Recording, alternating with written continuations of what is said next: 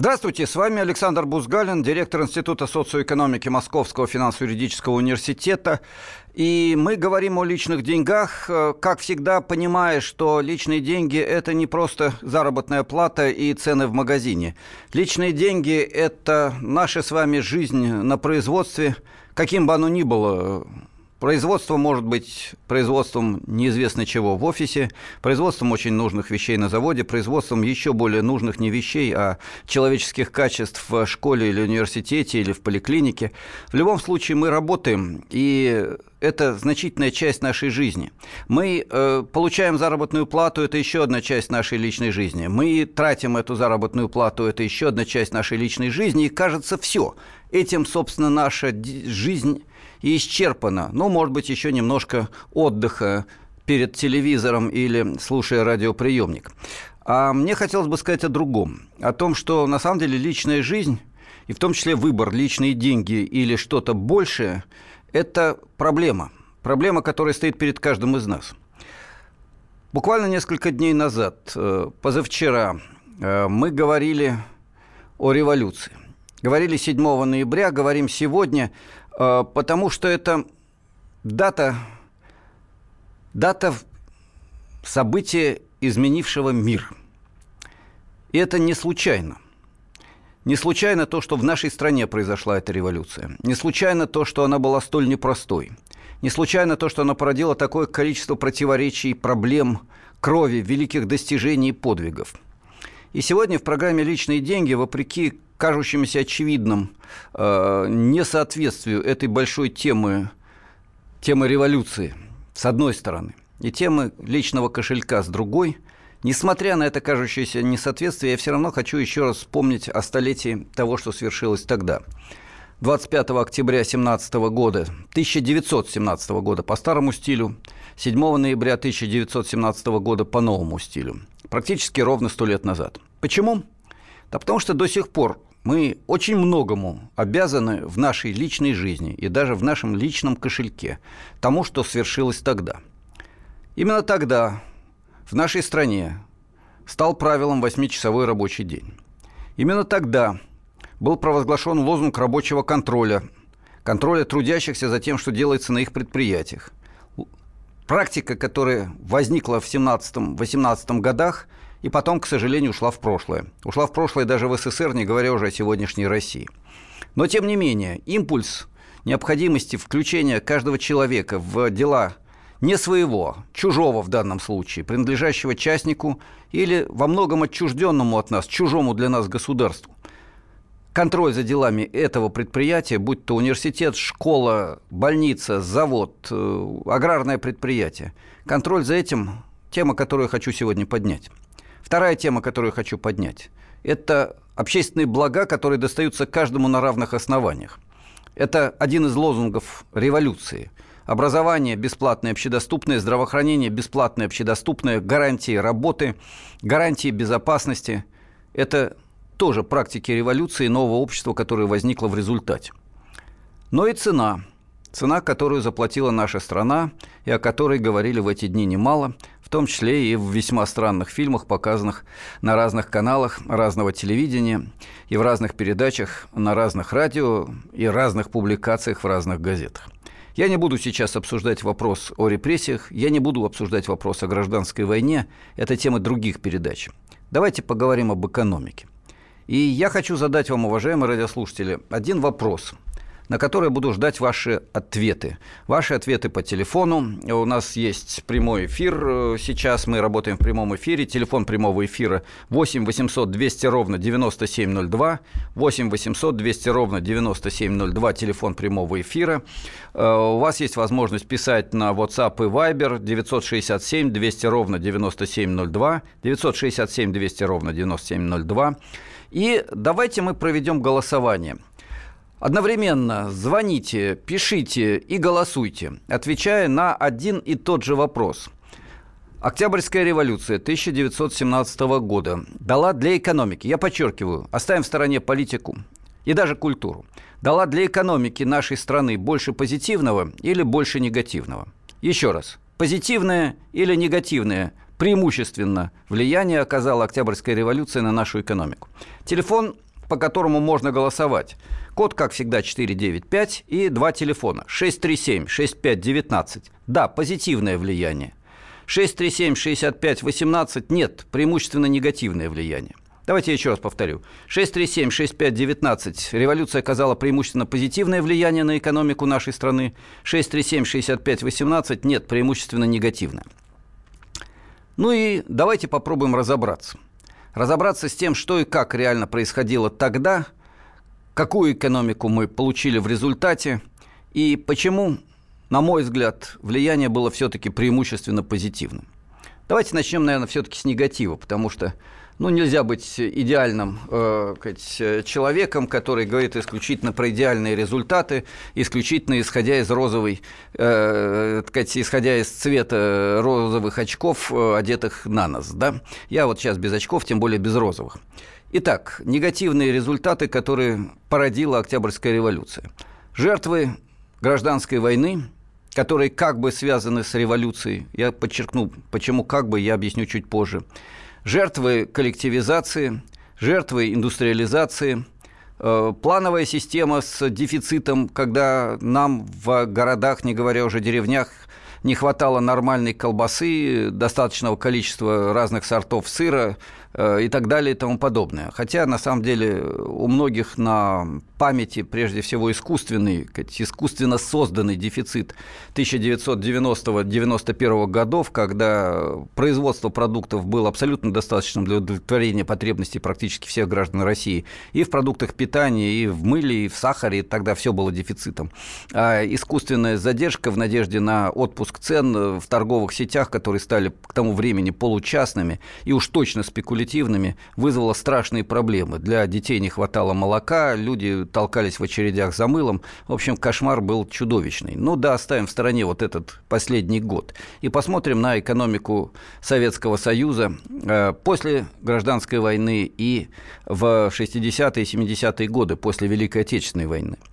Э, у нас совсем недавно, буквально 5 числа, закончился четырехдневный международный форум посвященный Октябрьской революции. Э, форум, в который была включена в качестве главного организатора Всемирная политэкономическая ассоциация. Ее руководители, в частности, академик Чен Инфо, это Китай, э, профессор Дэвид Котс, Соединенные Штаты Америки, э, профессора Хироши Ниши из Японии, это все руководители этой ассоциации, они выступали с очень интересным анализом советской экономики и наследия России.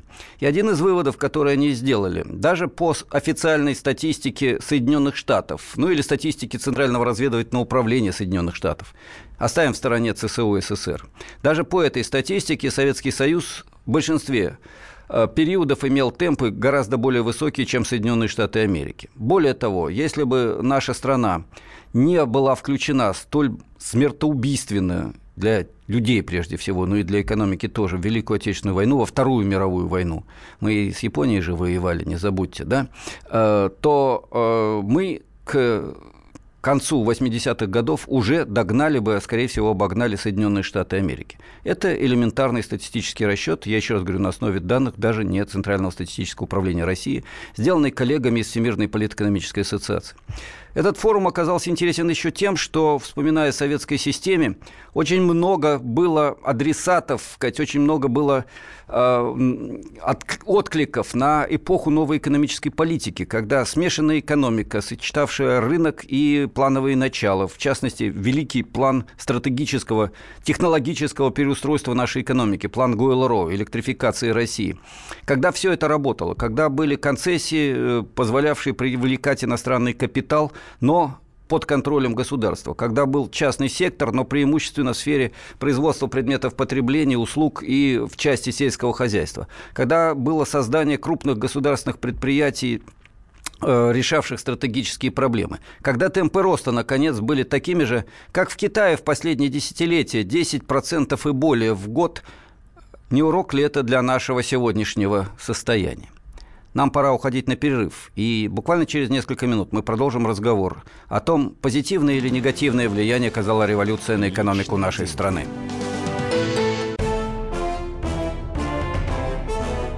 Товарищи солдаты и офицеры российской армии. Полковник Баронец разрешает обратиться. Звоните и задавайте накопившиеся вопросы. Угроза НАТО, жилье для военнослужащих и перевооружение России. Обо всем этом Виктор Баранец знает лучше других. Программу «Военный ревю» слушайте по будням с 5 вечера по московскому времени.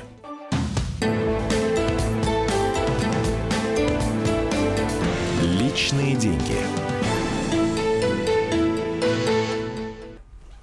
Мы продолжаем наш разговор, и я с интересом вот смотрю на ваши сообщения, уважаемые коллеги. Напомню, мы сегодня говорим о том, какое влияние Октябрьская революция, на мой взгляд, преимущественно социалистическим трендом развития, социалистически ориентированная революция оказала на экономику нашей страны, преимущественно позитивное или негативное.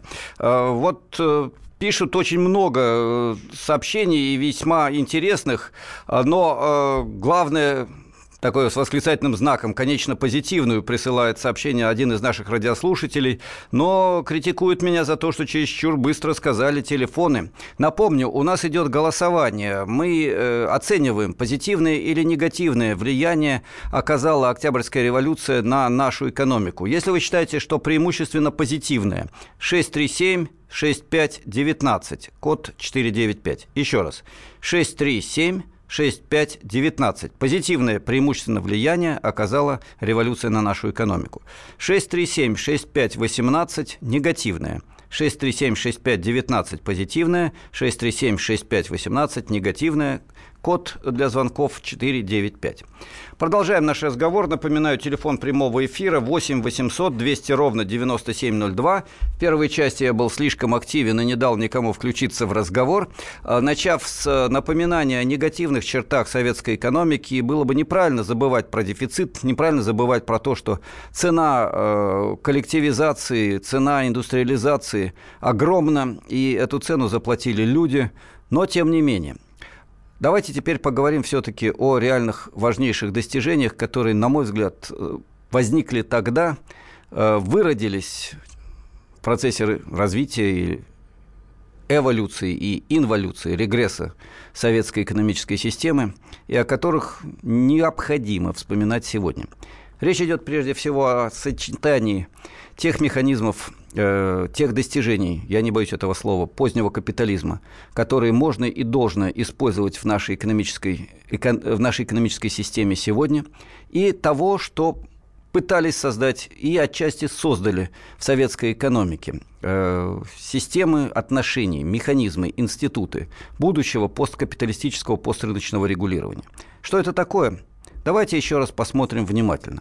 Если мы имеем экономику, где доминирует частная собственность и конкуренция на рынке, то необходимо и возможно ли в этом случае государственное регулирование? Мы не раз говорили, что да. Вопрос какое? Если это бюрократический произвол, то тогда мы получаем преимущественно негативные результаты. Если это реальное включение граждан в решение проблем экономики на всех уровнях и определенные централизованные программы, позволяющие делать технологические, социальные, гуманитарные прорывы, то тогда, я думаю, от этого будет польза. Вы спросите, как? Ну, давайте начнем разбираться совсем по порядку. А, я сейчас еще раз напомню телефоны для голосования 637-6519. Вы считаете принципиально главным образом позитивным влияние Октябрьской революции на экономику, 637-6518 преимущественно негативное влияние Октябрьской революции на экономику России, код 495. Э, Итак, э, о чем идет речь? Вы знаете, я начну с предприятий, самых разных предприятий, э, офисов, промышленных предприятий, школ, больниц, клиник. Очень часто авторам революции, большевикам, Ленину приписывают стремление сделать кухарку хозяином государства и хозяином завода.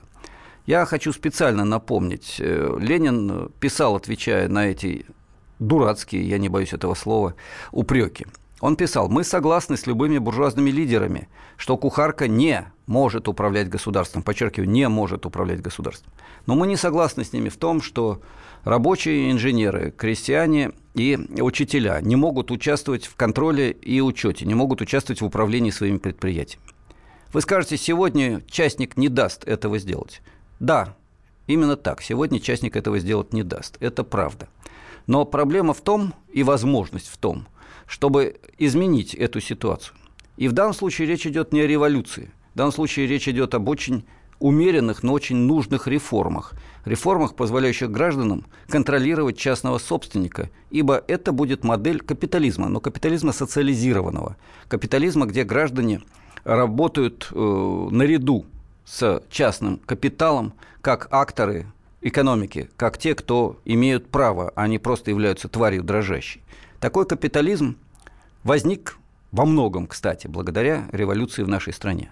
Потому что после этого пошла волна мощных забастовок, восстаний, революций в Венгрии, в Германии, на Кубе, в Китае, во многих других странах. И под влиянием этого мирового процесса капитал отступил и поделился, решив, что лучше отдать часть, чем потерять все. В частности, они отдали часть прав на управление. И сегодня в Федеративной Республике Германии – во многих странах даже Латинской Америки, не говоря о Европе, в Японии, возьмем другой совершенно континент, в Китае, где полукапитализм, полусоциализм, работники участвуют в управлении. Где-то это возможность участвовать в совещаниях и обсуждениях, где-то это прямой контроль, где-то, как в Германии, это э, присутствие представителя трудового коллектива, трудового совета, производственного совета в совете директоров предприятия, акционерного общества, корпорации, в совете директоров корпорации с правом решающего голоса. Вот это реалии. Это один из плодов революции. Напомню, у нас идет голосование 637-6519. Преимущественно позитивное влияние оказала революция на экономику нашей страны. 637-6518 преимущественно негативное. Я сделаю глоток чая. Дело в том, что ваш сегодняшний ведущий, автор этой программы, ну, несколько дней работал в очень напряженном режиме. Э, у нас, я говорил в первой части эфира, прошли э, два форума в Москве и Санкт-Петербурге, посвященных столетию революции. Они были организованы совместно со Всемирной политэкономической ассоциацией, где э, лидеры из Китая, из Японии, из Соединенных Штатов, из Европы и участники со всех континентов, включая Австралию, обе Америки и так далее – говорили именно об этом, о влиянии э, революции на экономику, на мировую экономику. И говорили в том числе о том, что это влияние было все-таки преимущественно позитивным. Я не случайно начал с рабочего контроля участия в управлении на предприятии. Это первый шаг, э, который был провозглашен еще до начала гражданской войны большевиками, левыми эсерами и, главное, советами, потому что власть, на самом деле, принадлежала советам, даже а не партии в тот период. Второй момент, который мне хотелось бы подчеркнуть. Э, одно из важнейших достижений, которые стали нашей практикой, мировой практикой благодаря революции, это большие проекты.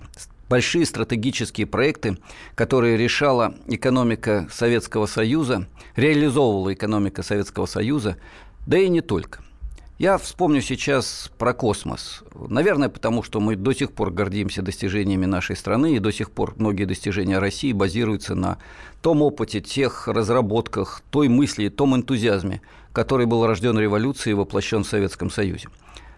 Вы знаете, мне во время вот этих наших форумов э, Всемирной политэкономической ассоциации пришла в голову мысль, а стали бы лидеры капиталистических стран – создавать свои космические проекты, если бы не было Советского Союза с тем энтузиазмом и желанием полететь в космос. И даже если бы не было противостояния двух мировых систем и гонки вооружений. На мой взгляд, интересный вопрос. Давайте его тоже обсудим. Но у нас есть э, звонок от Дмитрия. А, сорвался. У нас что-то сегодня происходит, тут уже который звонок срывается, но мы по-прежнему ждем ваши звонки. Телефон прямого эфира 8 800 200 ровно 9702. Давайте, если кто-то позвонит, я прям на полусловие прекращу свой монолог, а то что-то у нас проблемы возникают периодически. Итак, вернемся к космическим проектам. Э, и завершая вот этот второй фрагмент нашей передачи, я хотел бы подчеркнуть, э, одно из важнейших достижений рожденных революцией – это устремленность в будущее, причем будущее, которое нужно человеку, человеку с большой буквы, человеку, который думает не только о своем кошельке, но и о том, как быть, черт возьми, полететь на Луну. Вы знаете, сегодняшнему человеку, наверное, это кажется глупым. Вопрос, как бы дожить до получки у одних, как бы получить чуть побольше у других, э, на что потратить лишние десятки тысяч у очень маленького числа э, наших, э, хотел сказать, сограждан наших хозяев, наверное, да, в кавычках или без. А вот тогда это было серьезно. И тогда, 12 апреля 1961 года, люди вышли на улицы от счастья. Счастье, что есть такой шаг. Человек в космосе. Вот, может быть, это большие проекты, которые станут важнее, чем деньги в кошельке. При том, что в кошельке будут деньги. Это и есть Личные наследие деньги. революции. Главное аналитическое шоу страны. Михаил Владимирович Юрьев, Михаил Владимирович Леонтьев. И в команде Анатолия Кузичева замена. Вместо Анатолия играет Илья Савельев. Но все остальное будет прежним. Это главтема. Они знают, как надо. Мы несем свою миссию выработать и донести до народа и руководства мысль о том, как должно быть. Программа «Главтема» на радио «Комсомольская правда». Слушайте в прямом эфире каждый четверг с 20.00 по московскому времени.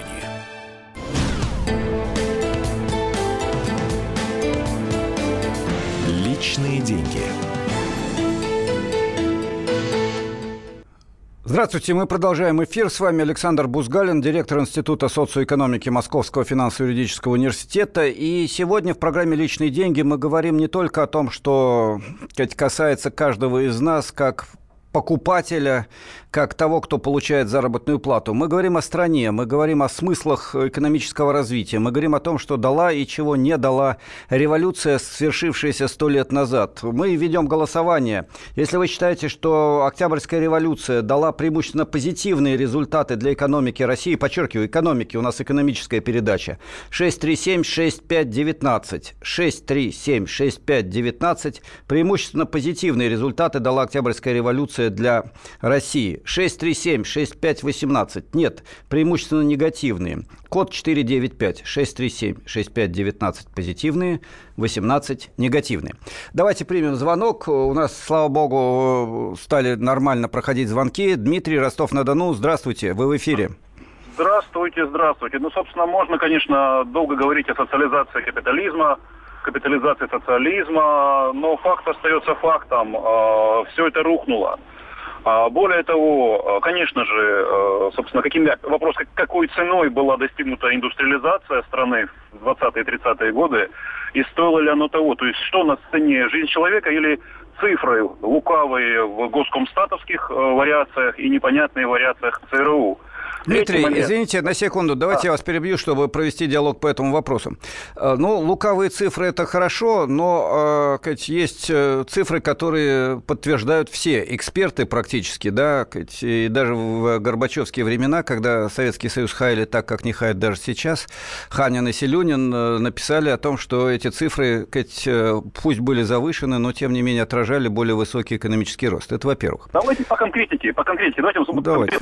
выбираем выбираем э, банально то, к чему имеет косвенное отношение, либо прямое, две отрасли э, хозяйства, скажем так, промышленности. Это ракетостроение – имел некоторое отношение там, и автомобильное, э, и автопром. Ну, Дмитрий, давайте, подождите секунду. Вы говорили да. про индустриализацию сталинскую эпоху. Тогда ракетостроения не было.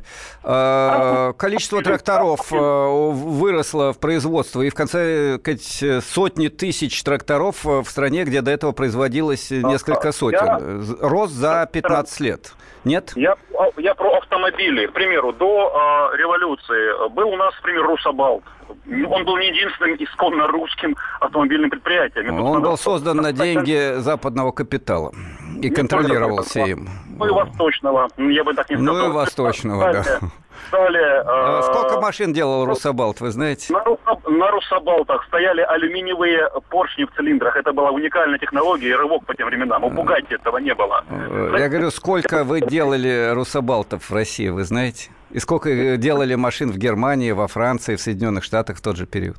Россия отставала в десятки раз. В десятки раз. А к концу 1937 года мы отставали в 3-4 раза по производству автомобилей. После революции мы перестали думать своей головой, стали тупо завозить отсталые западные технологии. Те же автозаводы ГАЗ, ну, бывший Форд и так далее. Да, ну, Дмитрий, хорошо. Значит, э, да, э, они были созданы по лицензиям, но потом перешли на свое производство. Ну и если вспомнить еще несколько сфер, о которых мы не говорили, тот же космос, про который все рассказывают, что все украли, но это по меньшей мере наивно. Э, военная техника, ну и я бы добавил еще одну сферу, о которой экономисты забывают. Это образование и культура, потому что базис для этого был создан в том числе благодаря общественной собственности. Хорошо, но я был рад вашему критическому звонку. Напоминаю, что у нас идет голосование 637-6519, преимущественно позитивное влияние, 637-6518, преимущественно негативное. И да, действительно, жертвы индустриализации и коллективизации были велики и страшны. Но давайте подумаем о том, какой могла быть альтернатива. Я еще вернусь к этому вопросу. И давайте не забудем, что в это время благородные Соединенные Штаты, Великобритания, Франция и так далее были странами с колониями. Великобритания в Индии уничтожала сотни тысяч и миллионы людей. Потом американцы во Вьетнаме уничтожали миллионы людей. Конечно, это были не белые люди, у них был другой цвет кожи. Э, с точки зрения иных это вообще даже не люди. Так что развитие экономической э, либеральной модели рынка, капитала и частной собственности шло тоже за счет чудовищных жертв. Да и не будем забывать о том, что фашизм возник тоже не в социалистической стране, да, и охватил всю Европу. Вся Европа легла под фашистов к 39 к 41 году. Вот такая тоже история, которую нельзя забывать. У нас звонки еще не созвались. Нет, Александр из Тверской области, рад вас слышать. Вам слово. Здравствуйте. Здравствуйте. А, поздравляю за столетием. Взаимно. Кто действительно поддерживает, да и помнит. Э, вот, хотел бы сказать, э, значит, во-первых, в, в оппон... ну, оппонентом, как говорится, быть вот у предыдущего, как минимум, значит, по автомобилям, да, я начал читать, но не дочитал, э, рожденные на, рассве... рожденные на рассвете, по-моему, или как-то так называлось, это про становление ЗИЛа, про Лихачева и так далее. Тогда и выпускали 12 автомобилей, фанерные были практически, да, движки сами отливали и так далее. То есть с 12, то есть его поставила партия на этот пост, они за несколько лет 12 штук в год, э, в общем, перешли, там расширились и так далее, и начали выпускать тысячами. Вот, грузовые автомобили, которые нужны были да, для в конечном, потом десятками и сотни. Спасибо. Да, да, да. К сожалению, и... у нас очень короткое время эфира. Я хочу прочитать несколько сообщений. Они очень важные. Тогда все создавали и производили, а сейчас уже 20 с лишним лет только продаем. А, вы говорите о возвышенных вещах, а вы знаете, что предприятий почти не осталось. Все частники платят зарплату не то, что серую, а вообще налом и так далее. А, многие годы правила ум, честь и совесть нашей эпохи в результате страна и государство оказались в. Значит, дальше нецензурные слова. Вы знаете, я к диктатуре бюрократии отношусь еще более негативно, чем вы, а, но результат краха, да, действительно, предательство и в конечном итоге тупиковый курс номенклатуры. Тут я с вами соглашусь, пожалуй. Хотя есть и мало других, немало других сказать, очень, мне кажется, серьезных вещей. Я не успеваю все прочесть, но вот одно сообщение все-таки не могу не процитировать. «Мой отец – шестой сын в крестьянской семье, и я сын врача, неподенного рабочего. Люди могли получать образование и лечиться. Сейчас бы такие возможности». А, ну и насчет дефицита в СССР. Да ну, я при отсутствии дефицита не могу ничего купить и никуда поехать. Бывший колхоз 4000 гектаров обрабатывается только 1000. Остальные земли кусты, и так везде. А, ну вот видите, какие очень разные сообщения, звонки. Напоминаю, у нас идет голосование 637-65-19. Э, позитивное преимущественно влияние революции на наше развитие. 637-65-18 преимущественно негативное. Нам скоро подводить итоги, но давайте примем звонок от Сергея из Краснодара. Сергей, добрый, добрый день. день. Да, что вы скажете? Негативно, Значит, позитивно? Однозначно позитив, и не просто больше, а процентов 80-90. А что касается какой ценой, ну так возьмите ту же Америку. Они капитализм как строили, сколько там положили людей – Поэтому Вы знаете, извините, говорить... я сразу просто напомню, ценой построения, в кавычках, э, или развития капитализма стало уничтожение целой цивилизации индейцев. Да, Это миллионы, да. миллионы и еще Совершенно раз миллионы верно. людей. Да. Совершенно Это правда. Верно. Поэтому о цене говорит. Но у меня вопрос к вам. Вы вот э, Америка, лучшая экономика в мире, нам все это убивает голову. Вот скажите мне, для кого она? Я поехал в Америку и был поражен. Простые люди там и не, не чувствуют эту лучшую экономику. Да, Вы знаете, вот считается... спасибо. У нас почти закончился эфир, у нас осталось всего несколько минут.